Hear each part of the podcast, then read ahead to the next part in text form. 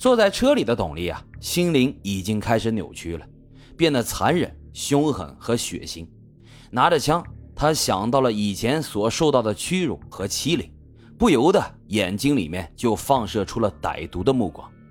以前董丽曾经和他的小兄弟们说过自己啊身上有命案，但是这些小兄弟们都不相信。董丽这个时候就想着，正好拿着出租车司机来试枪。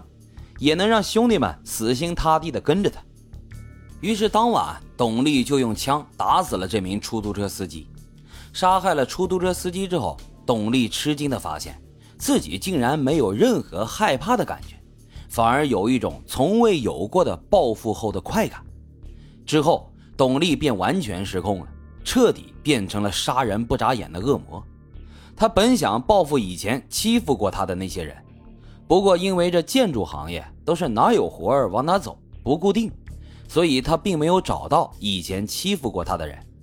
于是，邪恶的董力把罪恶的枪口对准了无辜的老百姓。他把藏在心底多年的积怨彻底的释放了出来。无论是和自己有仇的，还是无仇的，他杀人从来不手软。因为他曾经在回家的路上被赶下了汽车。因此，他对司机产生了无比的憎恨情绪，于是他枪杀了两名出租车司机和大货车司机。他曾经也被很多无良的老板欺负，于是他又枪杀了家具城的老板和妻子。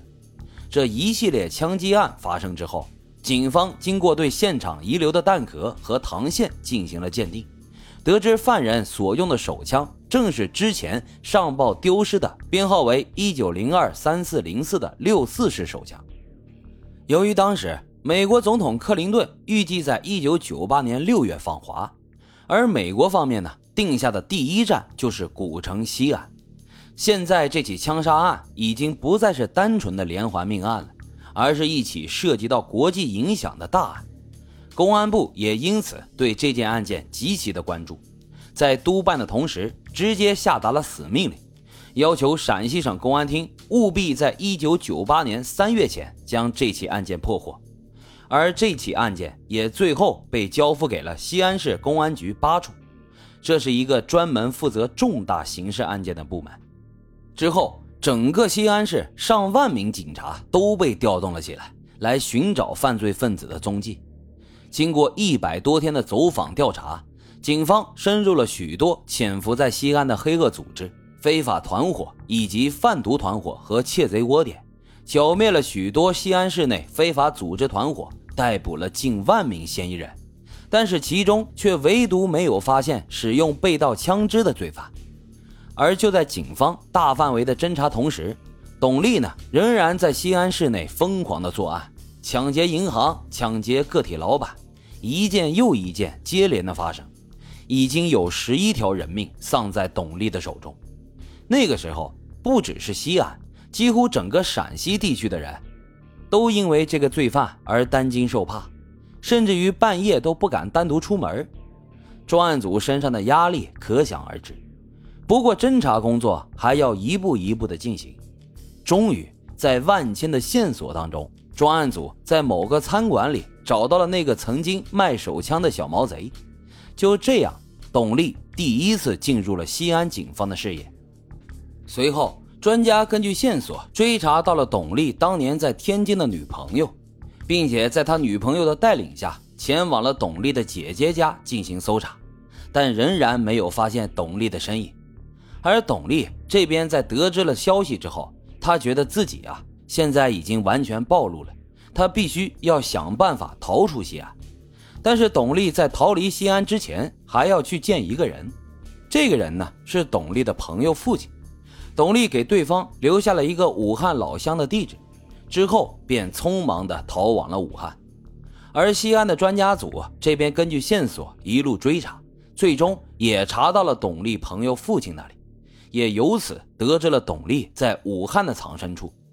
一九九八年四月一号上午九点十三分，在西安市内犯下十余起命案的董丽，在武汉被警方成功的抓获。二零零零年，董丽被执行了死刑。当天，董家人并没有来到现场，而董丽也深知自己罪恶深重，所以他不曾责怪父母没有给自己收尸，他心里全是对父母的愧疚。而人性最美好的善良，此刻也终于占据了董丽的心里。可是这一切来的都太晚了。随着一声枪响，董丽的生命永远定格在了二十七岁。这个案子呀，老白最后还是想说两句。董丽的犯罪呢，并非是偶然，而是一种长期负面情绪积累之后的大爆发。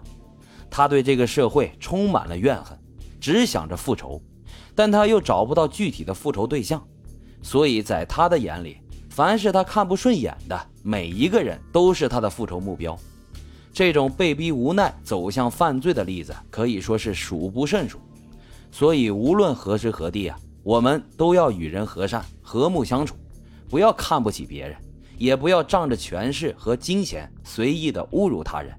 你永远都不知道明天跟意外哪一个先来。好了，今天的案子就为大家讲到这里，感谢收听老白茶馆，欢迎大家在评论区积极的留言、订阅、点赞与打赏。我们下期再会。